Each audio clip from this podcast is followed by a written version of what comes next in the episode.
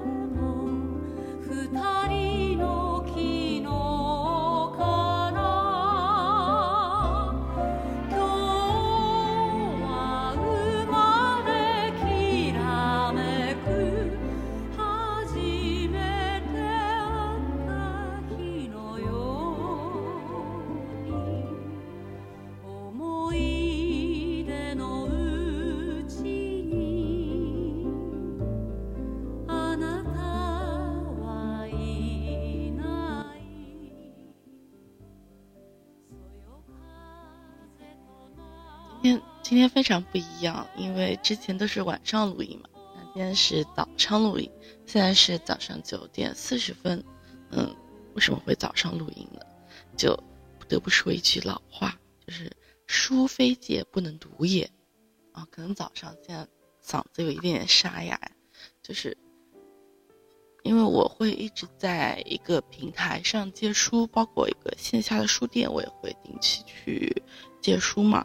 那通过借来的书的话，呃，尤其是那个线上平台，你需要，呃，就是预约还书的时间，预约之后，你就会有个紧迫感，就是我，哎，就，反正我是这样的，我看刚开始预约的时候会觉得，哎，还有三天呢，没关系，肯定能读完。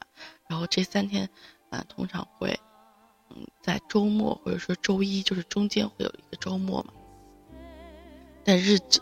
逐渐过去，距离这个 deadline 越来越近，我突然会发现，哎呀，明天就要还书了，但我现在都没有看完。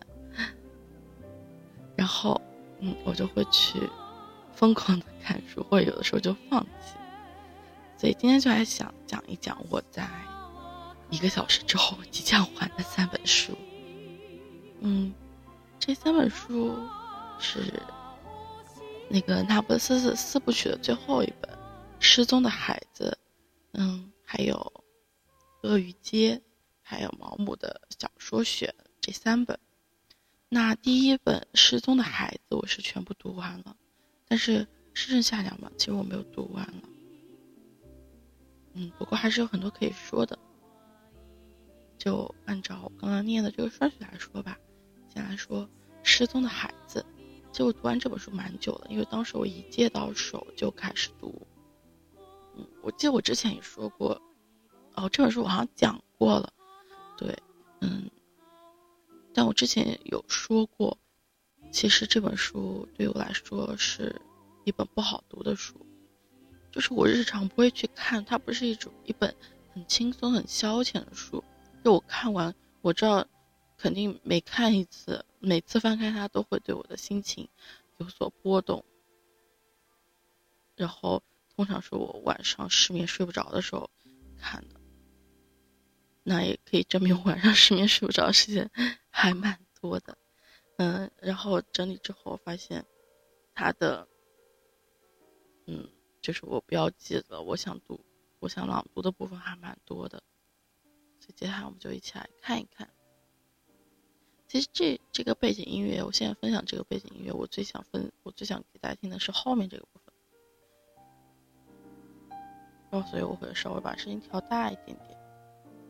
后面这个部分主要是很熟悉，然后我当时听这首歌的时候，它应该是一个混混剪的版本吧，就是把两首歌混在了一起，就听到后面，特别是有一阵排山倒海而来的感觉的时候，整个人就镇住了，就被它吸引进去。不然它这个音乐在我耳机就像一个背景音一样。不然我们就来先听一听这首歌，就还应该还有一两分钟的时间吧。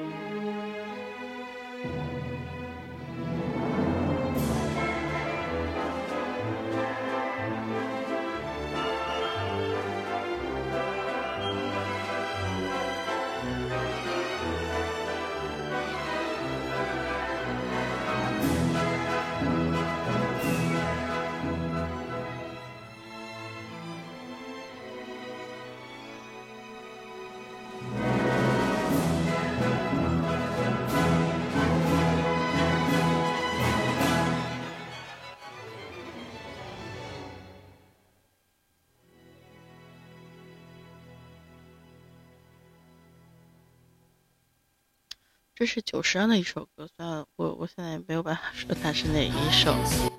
啊，不好意思，刚才背景音出现了一点问题，它到下一首我忘记调声量了。嗯，好，那我们接下来来讲。就随着这首歌，我可能因自己的思思想都飘开了，就特别是他最后那个很宏大的那一段，就会觉得自己被一个在被。一阵一阵的浪潮所冲刷和洗礼的感觉吧。嗯嗯，不好意思。嗯，那现在现在我们读一下《失踪的孩子》这本这本书，就有很多部分，就我刚刚自己过了一遍之后，还是觉得很多部分都很值得分享。然后相对来说，嗯，另外两本就就真的是难读，对我来说，或者就没那么大吸引力，就搜搜。但这本书就是。你知道，他他会改变我或者伤害我的某个部分，但又想读又不害怕又欲罢不能，就这样一种感觉。那最后读完，其实对我来说最友好的第三本和第四本，第三本是离开的留下的，它可能让我突然觉得女性的人生可能没有。没有描绘的那么简单和轻松，但也没有现在一些呃女权展现在我们面前那样血淋淋。女性是有力量的吧？就特别是结婚、怀孕、生子的这个过程。我记得第一次让我觉得女性是有力量的是看那个龙纹身的女孩，就她用自己的方式，就就可能在我的潜意识里面，嗯。潜移默化的就会觉得，一个女生如果遭遇了性侵这种事件，特别是一些恶性性侵，可能一辈子都没有办法走出来，更别说反击了。所以每次看到就是诉，就是公公权力是没有办法帮忙解决这个问题，就会非常绝望。但那本书让我第一次看到说，女性自己的力量，我们可以自己去解决一些问题。虽然可能，嗯。就从法律的角度上来说，或者说从某个角度上来说，是不是特别好？但是，让我们看到自己的力量。我想起我昨天还转了一个微博，就大家都就是在强化说，啊，人生就走错一步，就满盘皆输嘛。但我之前是这样觉得的，我会觉得非常焦虑、非常恐慌。但我现在没有了，我现在就觉得，你知道你的每一步影响都很大，但是你要相信自己。不管遇到什么情况，不管选择哪一步，它出现的任何状况，你都能欣然接受。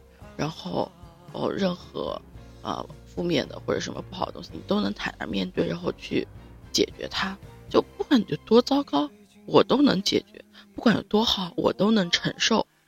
对，我觉得这个信念嗯，或者说要磨练自己去变成这样子的一个载体，就好的坏的我都能接受，我都能去应付，比你知道人生下错一步就满盘皆输会更有意义和价值。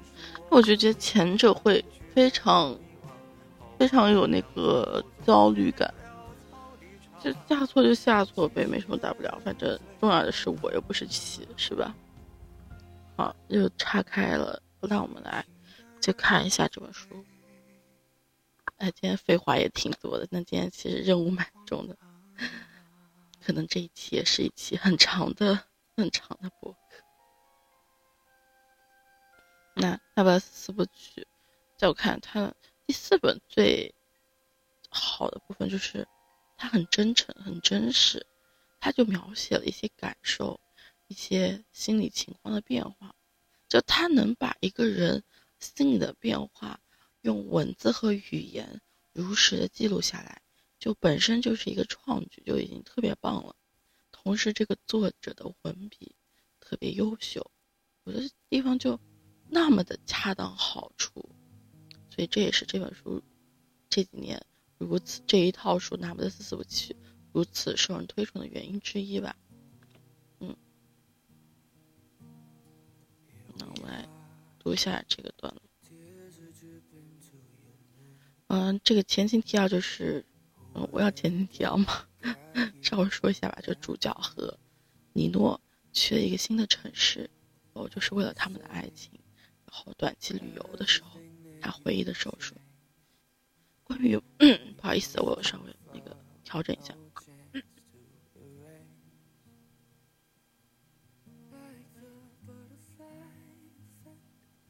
关于蒙彼利埃，我基本没有关于这个城市风光的任何记忆，就好像我们有没有去过一样。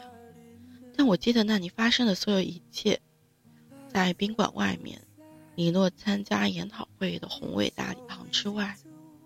如今，我看到的是一个刮风的秋季，天高云淡。尽管如此，在我的记忆里，出于各种各样的原因。这个名字的名字，呃，这个城市的名字，蒙彼利埃，对我依然是一种逃离的象征。我当时已经出过一次国了，我和弗朗科去巴黎，我的大胆让自己很振奋，那让我感觉自己的世界仅限于城区那不勒斯，而这个世界的其他地方，我只能像郊游一样浅尝辄止。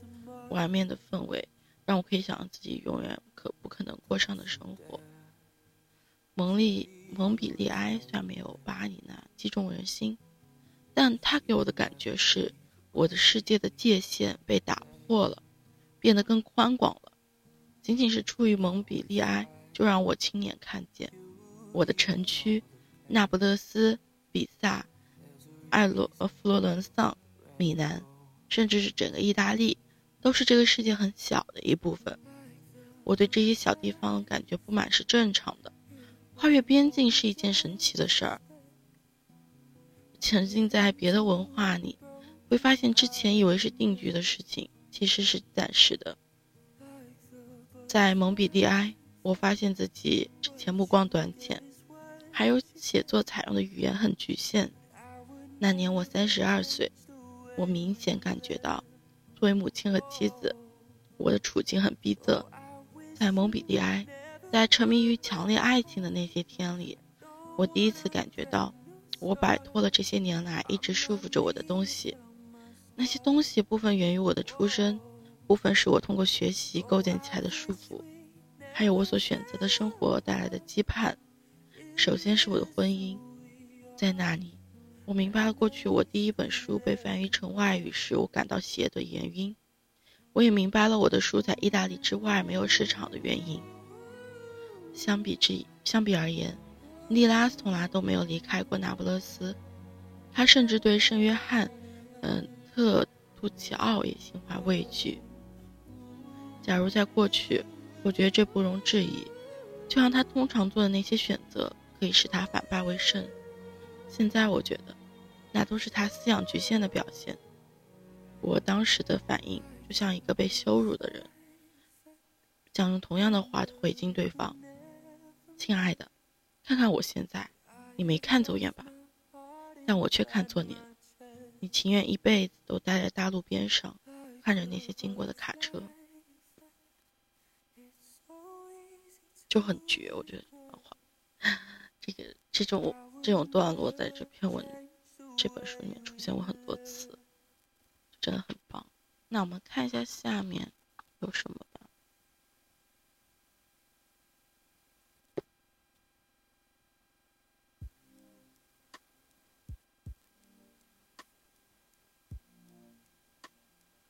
这一段也是很发自内心的。就现在世界很割裂，就所有的阵营都是二元对立的，嗯，就要不然就是女权，要不然就是男权。那作为一个女权主义者，就没有办法，就是不是不可能去结婚生子呢？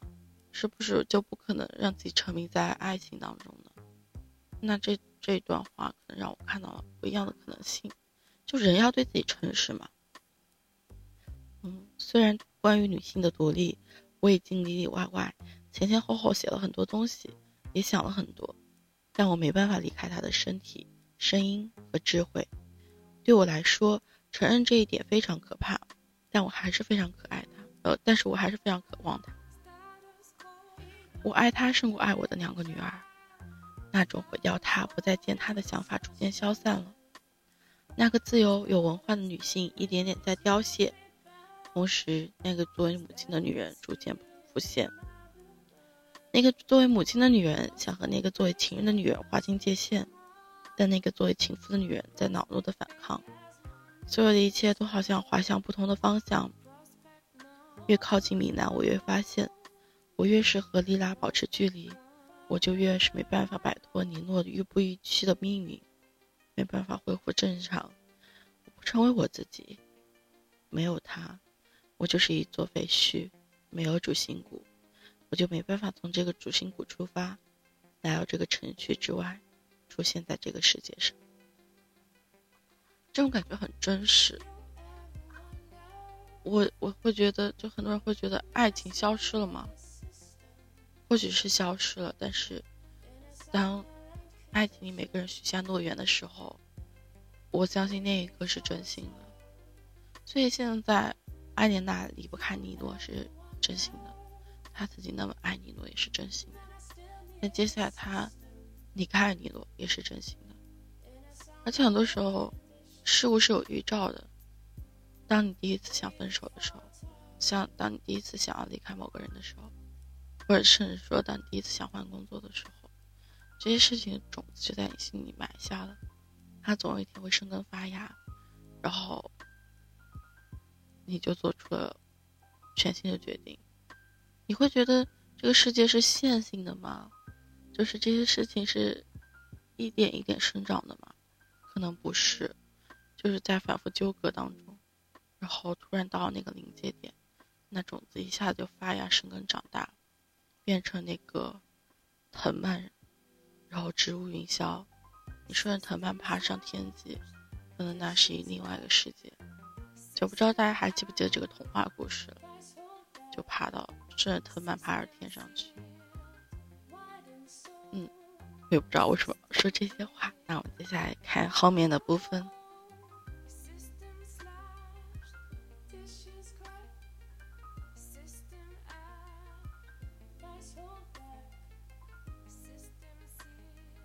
这个部分字很多，但是我觉得它好像又没有。任何一个点让我吸引我，但总体来看又很吸引我。就他就在说，安莲娜自己带小孩、离婚之后，日常的很多事情，就是琐琐碎碎的，就是一一直在絮叨絮叨啊！我每天都面临各样的考验，就不断有这样或者那样的破绽会展开，我精疲力尽啊！我的女儿怎么样？她非常讨厌同学和老师，然后你另外一个女儿怎么样？然后眼睛红红的，很伤心，怎么的？但这些话组织在一起，就引就很完美的刻画出来一个疲于奔命的中年女人的形象。自己的工作呀，外界的环境啊，女儿啊，家庭，所以那种疲惫感就一点点在书上浮现。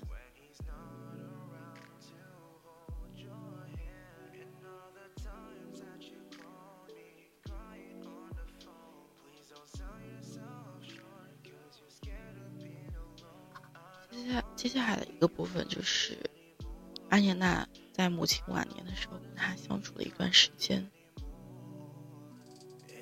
然后相关的描述，就是这种日渐脆弱，让她逐渐对我敞开心扉，那是我们从来没有过的。刚开始，她为自己的疾病感到羞愧。假如她在我父亲、我的两个弟弟。或者安莲娜或西维尔奥面前感到不适，他就会藏到洗手间。当他们很小心地问他：“妈，你感觉怎么样？”他开门，他不会开门，会斩钉截铁地回答说：“我很好。你们想干嘛？我在厕所里待一会儿都不得安生。”但在我面前，他忽然就放开了，决定不再掩饰自己，不再表现那么羞怯。这是从一个早上开始的。当时我们在他家里，他跟我说起了为什么他变成了瘸子，他是自己主动说的，没有任何开场白。他很自豪地说，在我很小的时候，就像现在一样，死亡已经来找我了。虽然我还是一个小孩子，但我不屌他。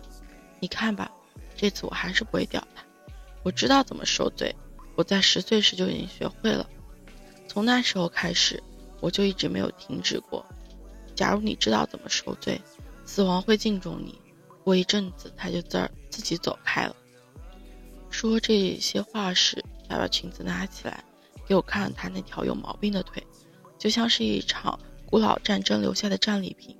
他挥舞着手，嘴唇上有个僵硬的微笑，用惊恐的目标瞄着我，想看看我的反应。从那之后，他充满怨气、一言不发的时候越来越少。他毫无禁忌吐露心声的时候越来越多，有时候还会说一些很尴尬的话题。他一辈子除了我父亲，从来没有过其他男人。他还对我说出了我父亲的一件令人难以启齿的话，就是他早泄。他不记得和我父亲拥抱时是不是真的喜欢。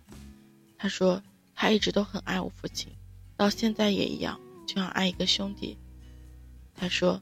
他一辈子最美好的时刻就是我，他第一个女儿从他肚子里出来时，他跟我说过，说了他犯的最严重的罪过，因为这个罪过他可能要下地狱，那就是他对其他孩子没什么感情，他觉得他们都是对他的惩罚，都是来跟他讨债的。到现在他也觉得，他直截了当，没有绕弯子，对我说，我是他唯一真正的女儿。当他跟我说这些时，我记得我们当时在医院看病，他那么难过，比平时哭得更厉害。他嘀咕着说：“我只为你操心，一直都是这样，就好像其他孩子都是养子，因此我因此我活该着遭到报应，真是失望啊！我心如刀绞啊，莱农，你知道吗？你不该离开彼得罗，你不应该和。”萨拉托雷的儿子在一起，他比他父亲还糟糕，一个结了婚的城市男人，一个有两个孩子的男人，不会去抢别人的妻子。就这这一段会让我觉得，就让我揭开了真实生活的一个方面，没有人会告诉我们，父母其实是。对孩子有所偏心的，也许有孩子的身份去这样控诉父母，但没有父母会去承认这一点。但这本书就让我首次看到有父母说去承认，就只有这个正是唯一的女儿。那我我我们这一代可能蛮特殊的，就独生子女。那接下来到底家里会有几个孩子？我不知道，但是至少做好了这个预警。你对每个孩子的想法不一样，就算只有一个孩子，你也可能会不喜欢他，可能就是注定的一些事情。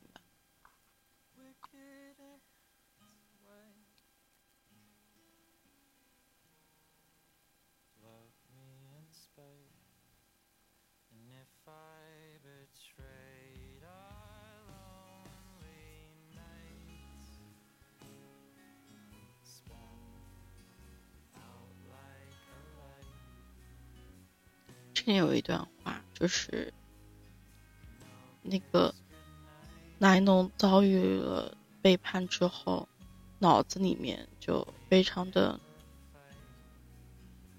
乱。我在想要不要读一下，我看一下时间啊，挺晚。嗯，我努力的从脑子里抹去这些影像。努力的从脑子里抹去这些影像。两人之间放荡的性交插入到血管里的针管，欲望和死亡。我试着和他继续聊下去，但我感觉有些不对劲。那个午后的炎热让我喘不过气来。记得我的腿很沉重，脖子上全是汗水。我看着厨房墙壁上的钟，那时候刚刚七点半过一点。在灰暗的灯光下，我感觉自己再也不想提到尼诺。比如问坐在我面前的莉拉，关于尼诺，他知道什么我不知道的事儿？他知道很多，甚至太多了。他本可以让我想象一些再也无法抹去的场景。他们曾经一起睡觉。一起学习，他帮助过他写过文章，就像我帮他改改修改文章一样。我忽然感到一阵嫉妒和醋意，让我很痛苦。我尽量把这些话压制下去，或者把这些话压制下去的是这栋楼和大大路底下的轰鸣声，就好像大路上那些来来往往的卡车向我们的方向开来了，就好像那些马车马力十足开到地下。在这栋楼房的地基下横冲直撞。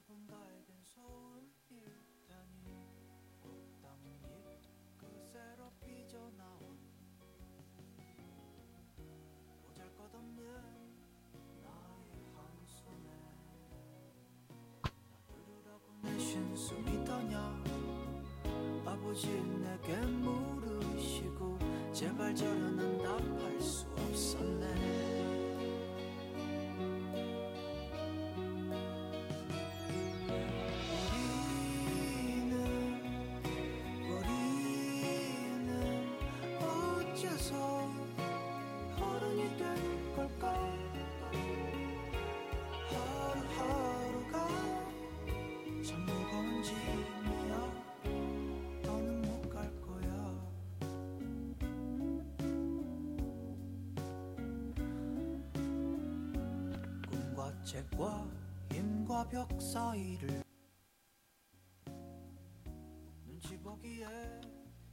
嗯，接下来这个片段是兰诺母亲过世之后他的心理感受。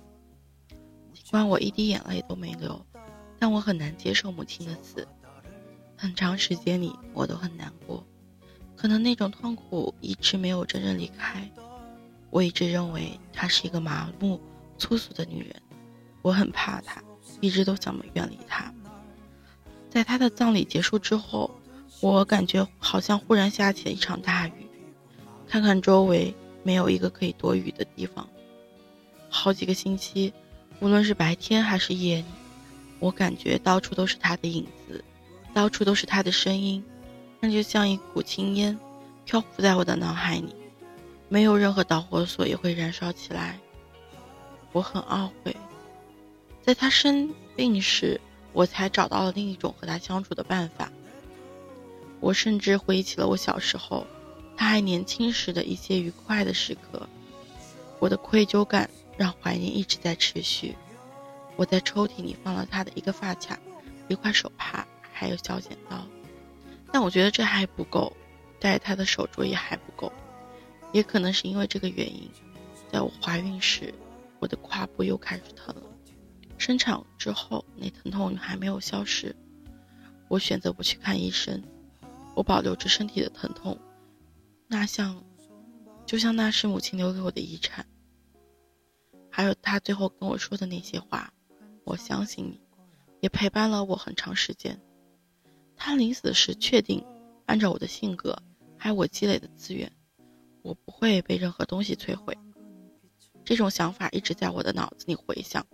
后来真的起了作用，我向我决定向他证明他说的对，我打起精神，严格要求自己，开始利用那些间隙读书写作，我对那些繁琐的政治失去了兴趣。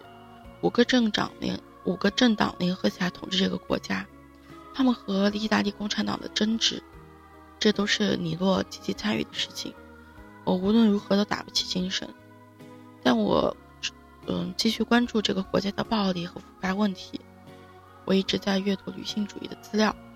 我最后一本小说的影响力还在，我给针对女性读者的新杂志投稿。但我得承认，我的主要精力都用来让我的出版社相信，我的新小说已经写的差不多了。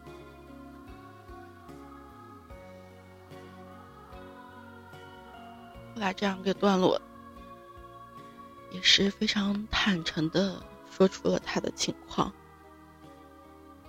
我仔细审视了一下自己的处境，之前的两本书，加上翻译的版本，给我带来一些钱，但我已经有很长时间没有收入了。收到的新书预付款已经快要用完了。我晚上熬夜写的文章，要么稿费极少，要么完全没有稿酬。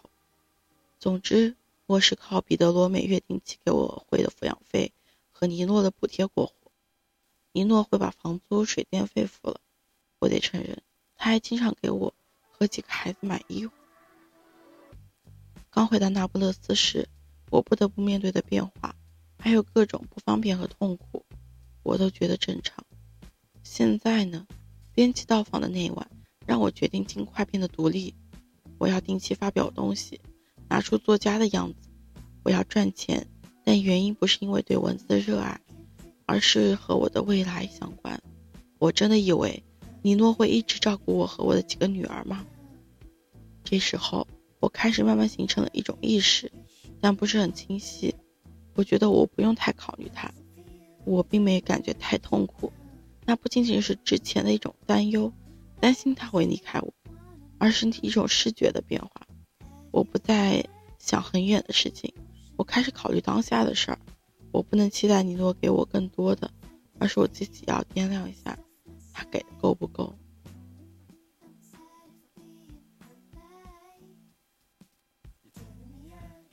这一段给我的感觉就是主角把。主动权重新拿回到了自己的手上，不是被动接受，而是要掂量的别人给的够不够。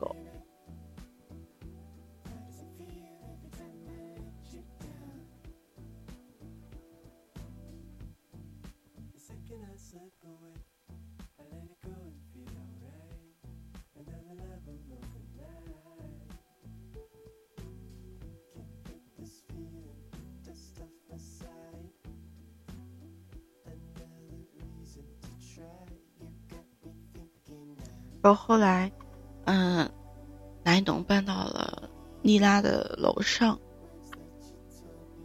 我觉得这样一句话，我想象着妮拉在楼下，关在他的房子里，静静听着我也能听到的声音，只有一薄薄的一层地板把我们隔开，但他懂得按照自己的心情和方便，来缩短或拉远我们之间的距离，还有他潮汐一样运作的脑子，就像。月亮抓住大海，让它起伏。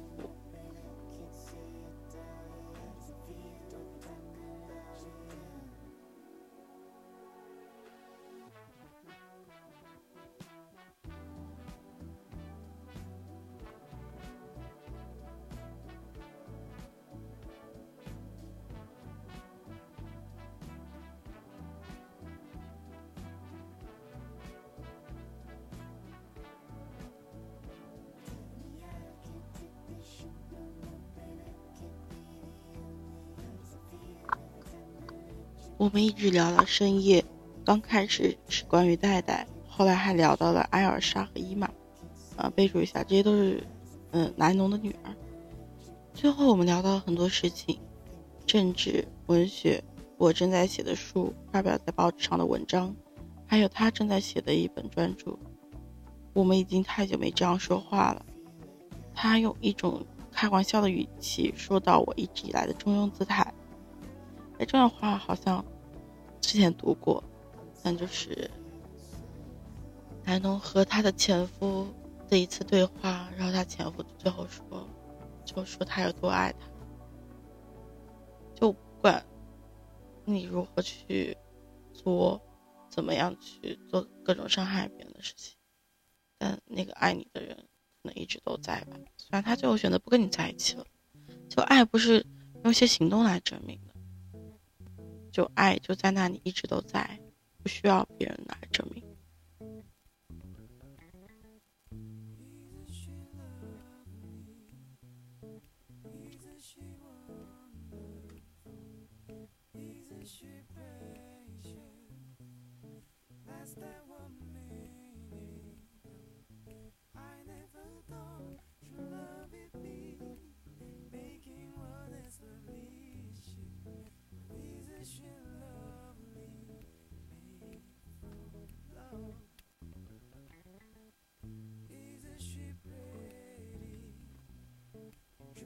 后这本书来到了结尾。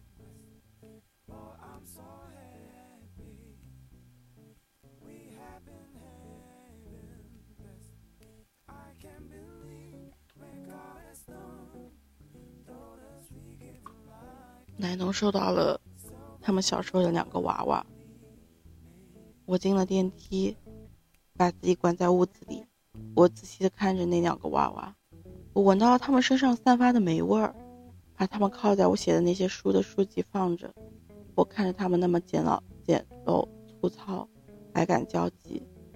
真实的生活和小说不一样，过去的生活没有凸显出来，而是陷于黑暗。我想，那么现在丽娜那么清楚的浮现出来了，我应该放弃继续找她。然后这本书结束，就还是那样的感觉。就读这本书的过程，我逐渐。有一点不舒服的感觉，但我知道这不是这本书的问题，是我自己，就它可能带给我冲击有点太大，就被海浪一点一点冲刷，甚至被淹没。那今天要讲的另外两本书，可能就讲的非常简短了，现在也都三十七分钟了。嗯，一个是毛毛姆小说集。我刚被外面声音吓了一下，嗯，毛姆小说集，嗯，就确实而言，就他自己说是一个二流作家吧，有一些反转，看后面反正我不知道是我状态不对还是怎么样，就觉得有一点乏味。然后看了半本书这样子，有一个部分做了做了一个记号，那我们来读一下。就这个篇故事讲的很简单，就是一个人。看起来很绅士，然后最后为了救他太太很心爱的小狗，嗯，冲进冲着火的房子，最后失去自己生命。但一一层一层的剥开，发现最后这个人其实是一个欺世盗名的人，就靠欺骗获得现在一切。但就像有句话说的，装的久了，神也就上了身。或者说，嗯，如果你想要成为什么，你就去 make it。嗯，fake it until make it，就是先做假，直到它成真。最后这一段话，他最终为自己欺世盗名付出了代价，就像一个保持着某种恶习的人，结果反被恶习所致，为其怒矣。他撒谎撒的太久，久到连他自己都信以为真。嗯，鲍勃·弗雷斯蒂假扮绅士那么多年。最终以然去忘记了一切不过是个骗局，不由自主按照他那个愚蠢呆板的头脑所构思的绅士典范去行事。他已经辨识不清真假之间的界限，为了伪造的英雄主义搭上了自己的性命。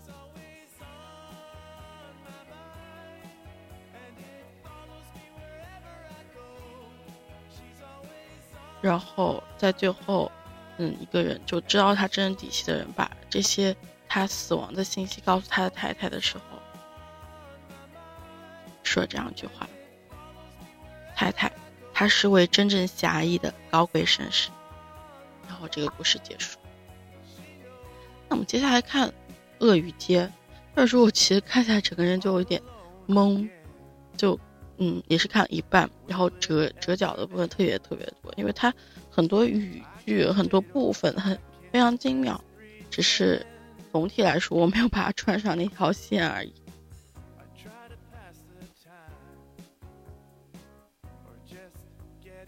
嗯，这这个小部小章节是描写他，嗯，主角看到家里有一条新生的小狗的时候，他写道：“啊，在那个真可惜，我们还不在场的时刻，但我们还没有从梦境黑暗的子宫里诞生出来，这幸运的事就已经发生了。他等待着我们，他背笨拙的躺在厨房冰凉的地板上。”阿德拉和家里别的人一点都不喜欢他，为什么他们没有早点叫醒我呢？地板上盛满牛奶的盘子，证明了阿德拉的母性本能。不幸的是，他也正是那个继承事实，已经有人体验到身为养母的喜悦，而我却没有参与其中。对我而言，这份快乐永远的失去了，再也无法弥补。但是在我的面前，还有一片大好未来。即将展开的经历、实验和发现是何其丰富呀！生命的秘密，它最精华的奥妙，都化为简单温顺、玩具般的生命体验，在无法满足的好奇心面前展现。这实在是有趣的不得了的一件事，能够拥有这一小块生命，一小片永恒的奥秘，以这么奇特又新颖的形式存在，因为它和我们的不同。它激起了无限的好奇心和隐秘的敬畏，这是多么奇妙！在这和我们完全不同的动物体内，竟然有着和我们一样的生命。我觉得我可能有点累了，就读的不是很有很有感觉。那接下来我们就快速的结束一下吧。这有一个非常棒的段部分。我来找一找。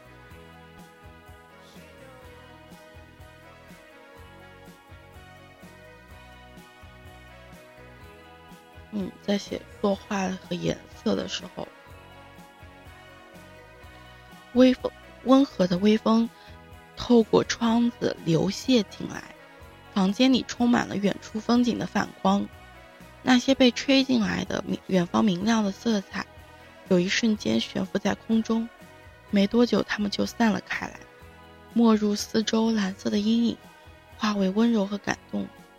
带来图画的列车稍微平静了下来，而幻象的洪水也变得缓和，渐趋寂静。我坐在地上，四周四周围四散着蜡笔和颜色的碎块，在神圣的颜色，天蓝色颤抖着新鲜的气息，绿色则迷失在了惊讶的边界。当我拿起红色的蜡笔，欢快的红色便在这明亮的世界吹起小号，而在所有的阳台上，都如浪涛般飘着红色的旗帜。所有的房屋都沿街道两边站好，排成胜利的队伍。在这场阅兵典礼中，城市的守卫穿着覆盆子色的制服，灿烂的道路上昂首阔步，而绅士们则脱下樱桃色的帽子。向他们致敬，空气中充满了樱桃色的甜蜜和金翅雀樱桃色的啾鸣，弥漫着薰衣草的气味和温柔的光芒。而当我伸手去拿天蓝色的颜料，湛蓝天湛蓝春天的反光就走到街道上，走到所有的窗户上，窗玻璃一扇接一扇，响亮的啪一声打开。上头充满湛蓝的色彩和天空的火焰，窗帘像是听到警报声一样跳了起来，而郭唐风则轻快地走过这排成两列的队伍，在空洞阳台上飘舞的夕阳布和夹竹桃之间穿梭，仿佛在这明亮长街的另一头，有个人在远方出现，并且正在走近，他浑身散发着光，我们早就知道他的即将到来。从燕子飞翔带来的信号中，从在大地四散的光线中。那我们今天就到这里，真的是有点累，没有想象这是一个多么浩大的工程。